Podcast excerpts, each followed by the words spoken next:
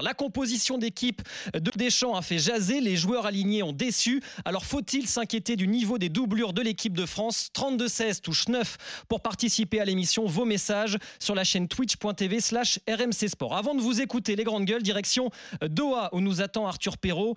Euh, salut Arthur Salut Jérôme, salut à tous. Arthur, le réservoir tricolore n'est visiblement pas aussi rempli qu'on le pensait. Oui, des joueurs qui n'ont pas su euh, saisir leur chance hier soir.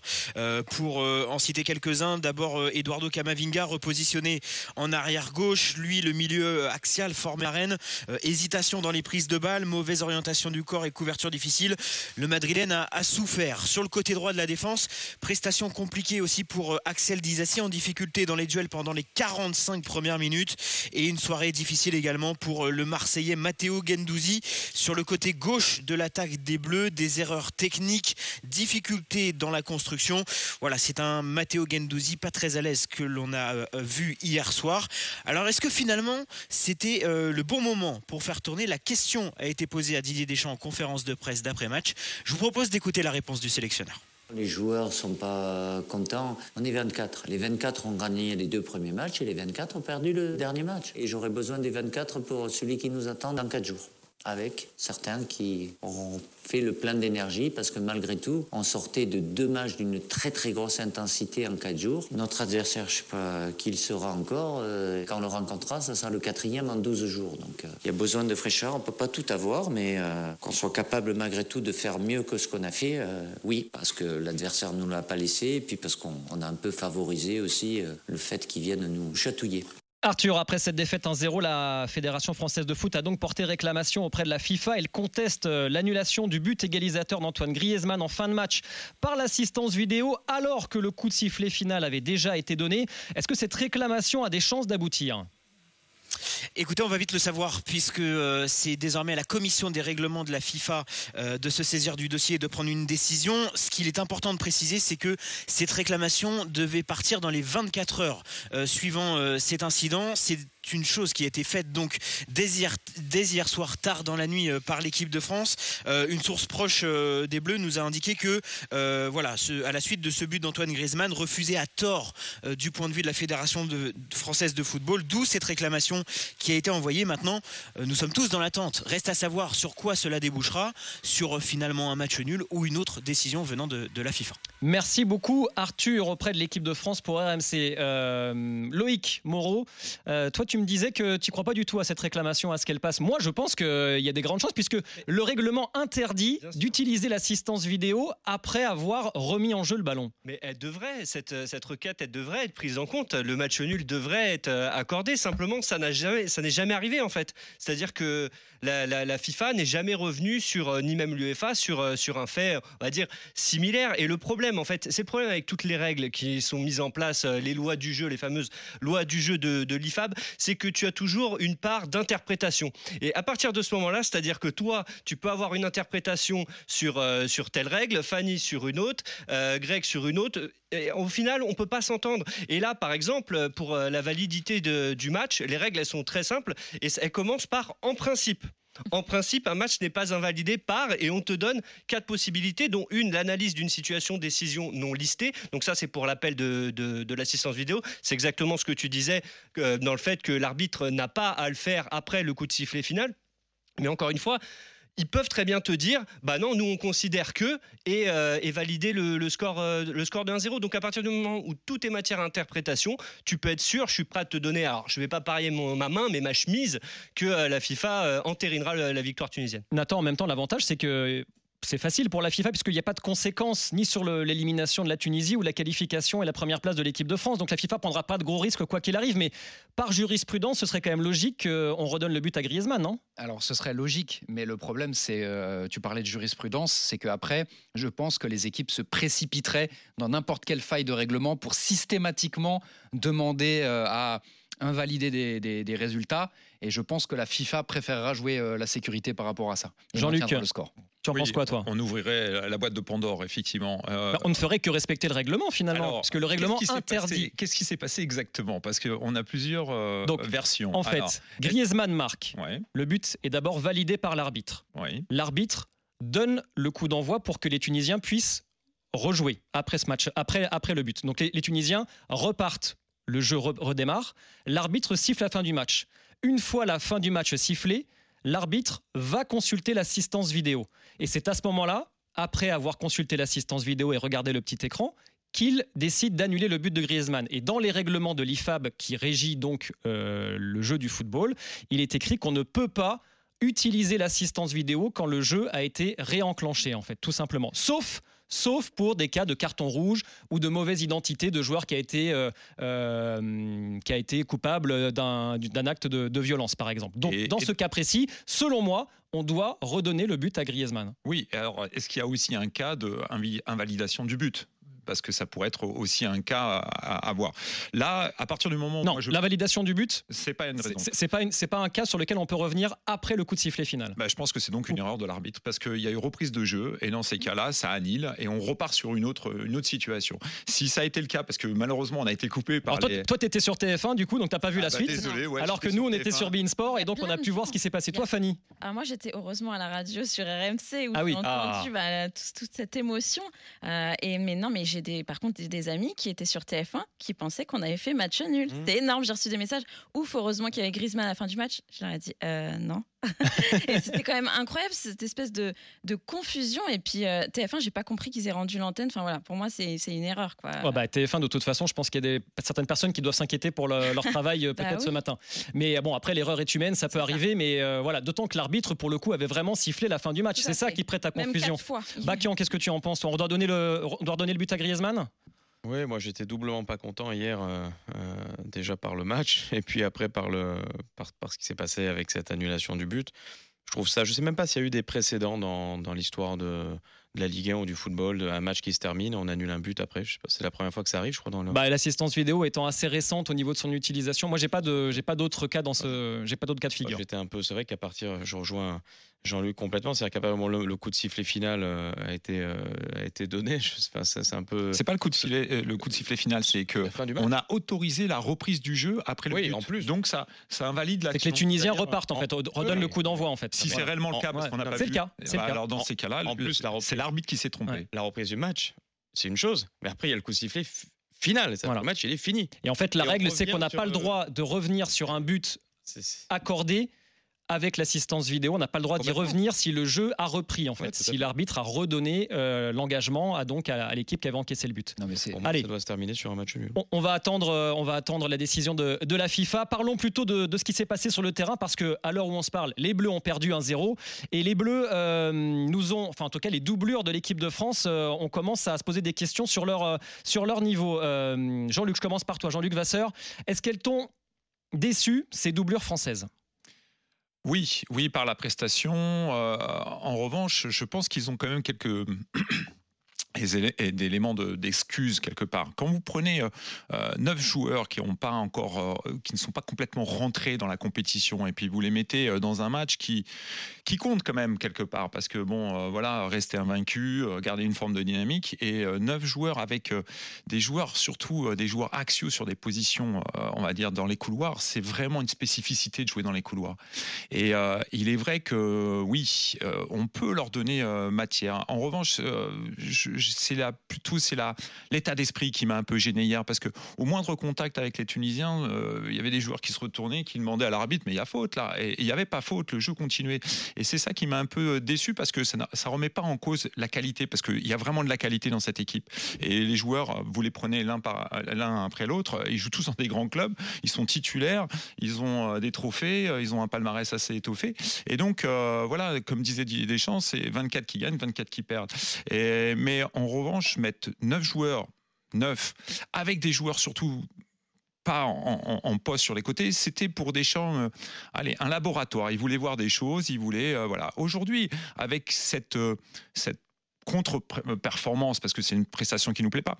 Ça remet tout le monde aussi euh, d'équerre aussi et ça rappelle que bon les Français peuvent euh, être amenés à perdre. Donc ça va ça va pas installer les tout le monde, ça va garder une forme de confiance parce que c'était pas les 11 qui avaient démarré les deux premiers matchs parce que vous avez vu quand, quand on a fait rentrer quelques joueurs, on a vu la différence se, se, faire remarquer. Donc, je suis pas forcément inquiet. Ça envoie un signal, un signal où tout le monde doit se mettre à peu près, euh, on va dire, au, haut niveau, comme l'a dit, l'exigence du haut niveau, et ça a permis à certains d'avoir un baptême du feu. Donc quelque part, il faut le voir. Moi, je le vois toujours de manière positive.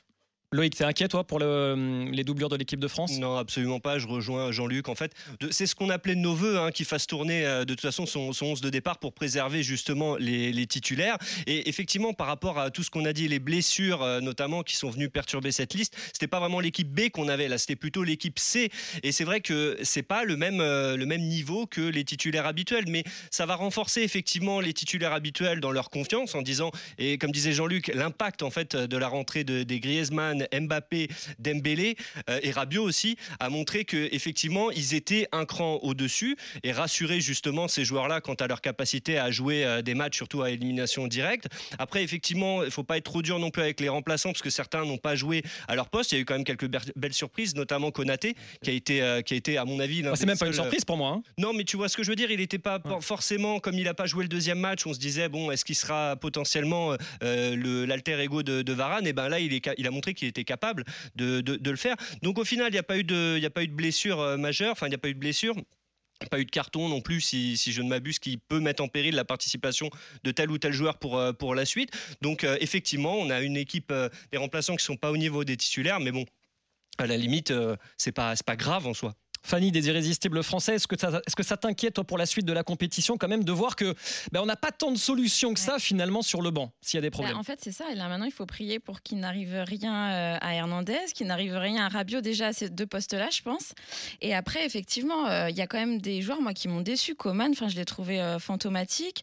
voilà donc après oui effectivement il vaut mieux se rassurer en se disant tout va bien, c'était il n'y a pas d'enjeu mathématique etc. Enfin quand même au classement FIFA ça fait perdre quand même quelques places, hein, puisqu'on était remonté deuxième euh, après nos deux victoires euh, derrière le Brésil. C'est quand même pas rien. Là, bah, enfin, on verra la, fin du match, même si, oui, pendant une grande compétition, on s'en fiche un peu du classement FIFA, non, bah, Fanny, quand même. C'est important. ah oui. ouais, ouais. on va être champion du monde, le classement FIFA. on verra ah, après. Bon, bah alors on sera champion du monde. Tout non, non, je dis on veut. Je ne ah. sais pas si on le sera, mais. Euh. D'accord. Bah, je, le souhaite en tout cas, mais oui, moi je m'inquiète un peu à certains postes quand même, même si effectivement on peut leur trouver des excuses. On les a pas du tout mis dans les meilleures dispositions.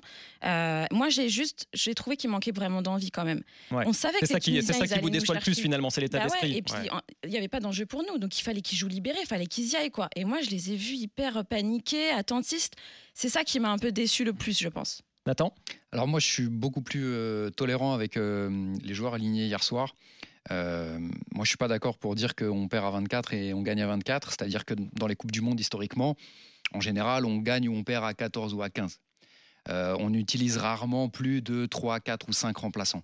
Moi, quand j'ai vu la compo hier, ce qu'a dit Jean-Luc tout à l'heure, euh, j'ai vu 8 joueurs axiaux et qu'à un moment donné, euh, où sont les joueurs de rupture, où sont les joueurs de côté, où sont les joueurs de provocation, et qu'on ne peut pas demander à Gendouzi sur le côté gauche de faire ce que fait habituellement Dembélé ou Mbappé. Et que cette composition a mis pour moi tout le monde en difficulté que ce soit les deux latéraux en défense ou les deux milieux qui ont joué sur les côtés. Euh, Donc le fautif, si je t'écoute, c'est Didier Deschamps. Oui, pour moi, c'était quand, quand j'ai vu la compo, je me suis dit, bon, on va regarder, mais j'étais assez sceptique. déjà, euh, quand je parlais de tolérance, un joueur entre 0 et 10 sélections, il faut jamais le condamner. Jamais, par principe. Et quand on compte le nombre de sélections hier, euh, en défense, si on retire Varane, il y avait 11 sélections sans Varane. Et au milieu de terrain, les 4 milieux de terrain, c'était 35 sélections, à eux 4. Donc, euh, moi, ça fait quand même suffisamment d'années et de mois qu'on répète qu'on a un énorme réservoir euh, dans cette équipe de France et qu'au milieu de terrain, euh, Rabiot, est, très fort. Et, moi, si jamais demain il devait y avoir une blessure et qu'on devait introniser dans ce milieu de terrain un Fofana, un Vertou ou un Gendouzi, eh ben, ça me ferait pas peur. Bah. Parce que, parce que Fofana, Chouameni, ça a déjà marché en club et que individuellement, intégrer un joueur dans un collectif qui marche, c'est plus facile que réinjecter 9 euh, joueurs qui euh, totalisent moins de, moins de, de, de, 10 sélections, ou entre, 10 et, entre 7 et 15 sélections. Bakian, c'est la faute de Didier Deschamps finalement euh, d'avoir mis dans une position inconfortable Kamavinga arrière gauche, Dizazi arrière droit, Fofana milieu droit, Gendouzi milieu gauche. C'est sa responsabilité, c'est l'entraîneur, donc forcément il a une part quand ça, quand ça fonctionne bien, quand ça tourne bien, évidemment, et quand il quand y a des choix qui fonctionnent un, petit peu moins bien. Après c'est vrai qu'il fallait s'y attendre, 9 joueurs d'un coup, c'est vrai qu'on parlait de 109 là pour le coup, c'est plus que du 109. C'est quasiment une, une, nouvelle équipe. Donc, c'est vrai qu'intégrer un ou deux joueurs quand un groupe et une équipe tournent bien, c'est euh, une chose. Euh, il y a déjà une confiance, il y a déjà euh, des automatismes. Mais neuf joueurs, c'est vrai que c'est sur un match en plus qui, qui comptait, je crois, mathématiquement pour la Tunisie qui avait encore. Ah, la Tunisie pouvait se qualifier, elle a été virtuellement qualifiée d'ailleurs quand Kazri a marqué. Euh. Voilà, donc mm. c'était quand même un match euh, avec une équipe où il y a quand même de la qualité, même si je pense que compte tenu de la qualité individuelle de nos, de nos joueurs, de nos remplaçants, je suis pas tout à fait d'accord avec euh, quand on dit que des joueurs, les remplaçants qui ont joué hier, les Guendouzi, etc., c'est c'est pas du haut niveau, etc. C'est pas vrai. C'est des joueurs qui ont fait des finales de Coupe d'Europe, qui ont joué à Arsenal, qui ont joué en Ligue des Champions, qui jouent dans des grands clubs européens. Donc c'est pas une question de niveau, même si évidemment il y a un écart de, niveau entre notre équipe A, j'ai envie de dire nos titulaires indiscutables, et, l'équipe qui a joué hier. Mais normalement, c'est des joueurs, c'est des garçons qui sont quand même capables de battre la Tunisie. Bon, je vous trouve quand même très clément euh, dans ce, sur ce débat autour du niveau des, des doubleurs français. On va poser la question à José au 32-16, touche 9. Salut José. Ouais, salut l'équipe, euh, j'espère que vous allez bien. Bon, José, t'as vu, les, les, grandes gueules euh, sont pas trop grandes gueules pour l'instant sur les, sur les remplaçants. Qu'est-ce que t'en penses, toi? Ouais, ben, je suis un petit peu, euh, je vais un petit peu aller dans leur sens. Je pense qu'il y, a, il y avait neuf nouveaux joueurs qui forcément ont dû être un petit peu stressés d'entrer dans ce grand bain. Je serais assez tolérant avec eux, ils n'étaient pas à leur place. Maintenant, je rejoins, je crois que c'est Nathan qui l'a dit, euh, si on met nos 11 titulaires, entre guillemets, euh, et qu'on fait, qu'on injecte un ou deux des joueurs qui étaient hier sur le terrain euh, dans ce collectif qui tourne, eh bien, je pense qu'il va tout à fait s'intégrer parce qu'ils ont les capacités, les compétences de se mettre au niveau. Maintenant, je suis assez d'accord que c'est un bon signal pour mobiliser ce groupe qu'on voit déjà champion du monde et je crois qu'il va falloir faire attention. 2018, ça nous a aussi prouvé que je crois savoir qu'à la sortie des poules, on n'aurait pas parié que l'équipe de France serait championne du monde, euh, pas même les autres équipes d'ailleurs qui étaient dans le tournoi.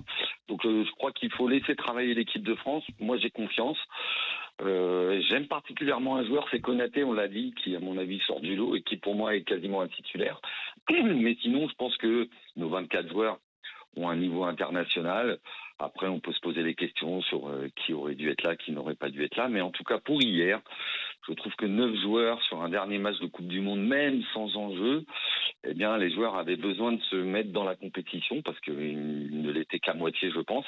Et puis ensuite, il y a tout l'esprit du groupe derrière et des 11 titulaires. Vous savez, quand on a notre 11 titulaire flamboyant, comme on a vu sur les deux premiers matchs, on peut aussi en extraire quelques-uns. Hein, si on n'a pas Kylian Mbappé ou un Griezmann dans son animation et, et, qui n'est pas bien, ben l'équipe, même avec nos 11 titulaires, euh, eh ben, un peu euh, vaciller un petit peu. Donc, euh, donc je crois qu'il faut qu'on continue cette compétition et sans doute que c'était un bon signal aussi pour remobiliser tout le monde et, et, remettre en question tout le monde, y compris les titulaires. Bon, bon tu restes optimiste, donc un petit peu comme, comme, comme ici en, studio. Mais c'est très bien, tant mieux, tant mieux. soyons optimiste pour l'équipe de France. Merci José d'être venu au 32-16. Euh, avant de, on reparlera des Bleus tout à l'heure de, la Pologne notamment à, midi. Euh, avant de conclure sur ce sujet des, doublures, je voulais juste qu'on dise un mot de Benjamin Pavard qui était le héros, souvenez-vous, du huitième de finale contre l'Argentine avec cette fameuse euh, volée. écoutez ce qu'a dit l'idée des champs sur le choix de ne pas mettre Pavard arrière droit hier, de lui préférer Dizazi pour remplacer Jules Koundé. Écoutez Deschamps. Euh, en ce qui concerne Benjamin, écoutez, j'ai pris la décision de ne pas le faire jouer. Je ne vais pas rentrer dans les détails, même si ça vous intéresserait, mais je n'ai jamais agi comme ça. J'ai eu plusieurs échanges avec lui et, je considère qu'il n'est pas dans de bonnes dispositions. Alors vous me dites, ah, c'est physique, c'est la tête. Évidemment que le premier match ne l'a pas aidé, mais euh, voilà, c'est pour ça que j'ai fait un, un choix différent. Fanny, on a l'impression que c'est fini. On verra pas, on verra plus Benjamin Pavard. Il y a un souci avec lui et du coup, ça va quand même poser un problème euh, aussi dans la, du côté des doubleurs de l'équipe de France. Bah surtout qu'en fait, il rend public un problème ou qu'il y a, il y a ce choix qui est fait de ne pas le faire jouer. Et en plus, il nous donne un peu du, il nous donne un peu un teasing et puis en fait, il nous dit rien. Donc, euh, bah, j'espère que Pavard, il est bien clair dans sa tête pourquoi il ne joue pas et si potentiellement il va rejouer parce que je, je pense que s'il a entendu ça, c'est difficile pour un joueur d'entendre ça. Jean-Luc? Sur Benjamin Pavard, c'est compliqué pour lui, c'est compliqué pour la suite de la compétition, ça peut être un problème pour les Bleus? Ben, J'avais vu euh, des images d'un échange avec euh, Deschamps et Pavard à Clairefontaine déjà. Et le type du body, euh, language entre les deux n'était pas si, feutré entre parenthèses. Et on peut peut-être imaginer qu'après après ce premier match Pavard ait dit ah moi je suis pas forcément latéral je suis peut-être défenseur central quand on joue à droite. Donc il a il a peut-être émis peut-être peut-être hein, j'en sais rien du tout hein, mais des, des hésitations. Et Deschamps n'a pas besoin de joueurs qui hésitent aujourd'hui surtout dans leur tête et il le laisse entendre, hein, qu'il y a euh, physique, mental, donc euh, il y a peut-être quelque chose là-dessus. Il a fait jouer Dissassi. Bon, les cartes sont rebattues. Hein. Là, on arrive sur un huitième. Euh, il n'y a, pas, a pas de place aux états d'âme. Là, hein. là, il faut préparer ce huitième contre la Pologne et pas se dire qu'on est déjà en quart de finale. C'est pas vrai. Bon, en tout cas, moi, ça reste un motif d'inquiétude quand même de voir qu'on n'a pas de doublure de Théo Hernandez et qu'on n'a plus de doublure non plus pour euh, Jules Koundé euh, au poste de latéral droit. On aura le temps d'en reparler évidemment sur RMC. Dans quelques instants, c'est l'heure du, quiz des grandes gueules pour gagner une semaine de, de vacances et des superbes cadeaux. On revient dans un instant. À tout de suite.